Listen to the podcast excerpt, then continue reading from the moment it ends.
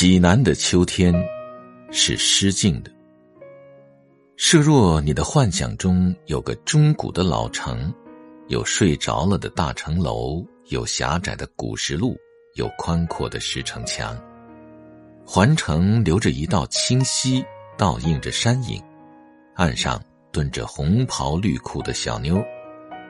你的幻想中要是这么个境界，那便是个济南。设若你幻想不出。许多人是不会幻想的，请到济南来看看吧。请你在秋天来，那城、那河、那古路、那山影，是终年给你预备着的。可是，加上济南的秋色，济南由古朴的画境转入静美的诗境中了。这个诗意秋光秋色。是济南独有的。上帝把夏天的艺术赐给瑞士，把春天的赐给西湖，秋和冬的全赐给了济南。秋和冬是不好分开的，秋睡熟了一点儿便是冬，上帝不愿意把它忽然唤醒，所以做个整人情，连秋带冬。全给了济南。诗的境界中必须有山有水，那么，请看济南吧。那颜色不同、方向不同、高矮不同的山，在秋色中便越发的不同了。以颜色说吧，山腰中的松树是青黑的，加上秋阳的斜射，那片青黑便多出些比灰色深。比黑色浅的颜色，把旁边的黄草盖成一层灰中透黄的阴影。山脚是镶着各色条子的，一层层的，有的黄，有的灰，有的绿，有的似乎是藕荷色。山顶上的色也随着太阳的转移而不同。山顶的颜色不同还不重要。山腰中的颜色不同，才真叫人想做几句诗。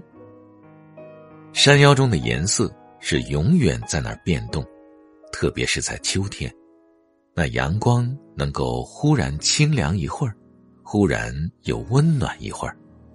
这个变动并不激烈，可是山上的颜色觉得出这个变化，而立刻随着变换，忽然。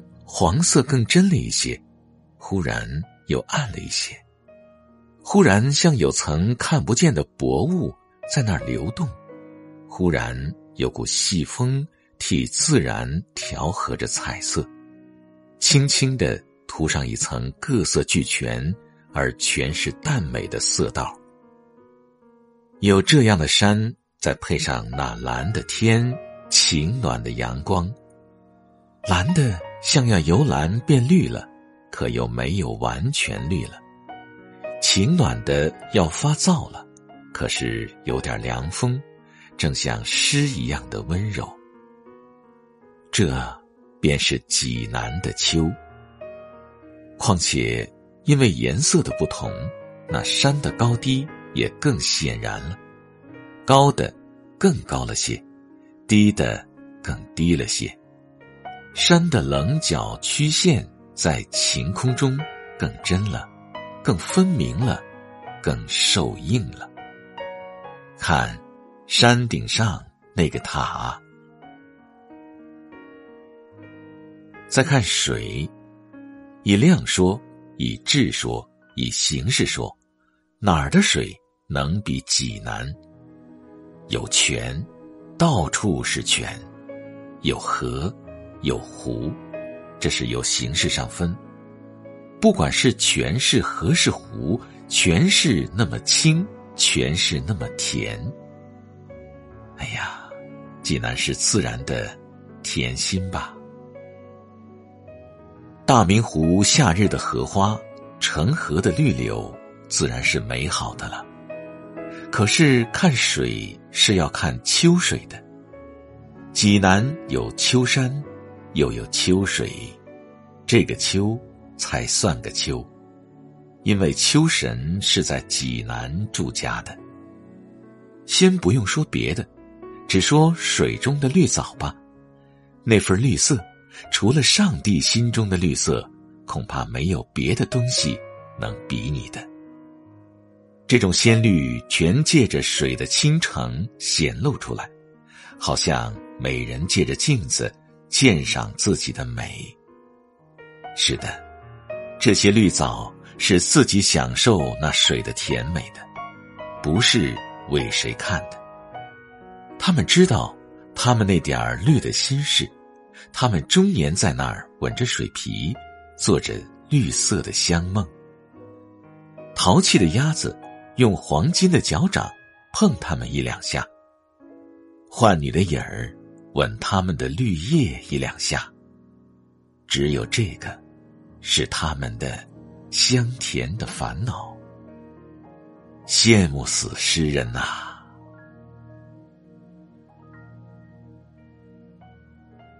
在秋天，水和蓝天一样的清凉，天上。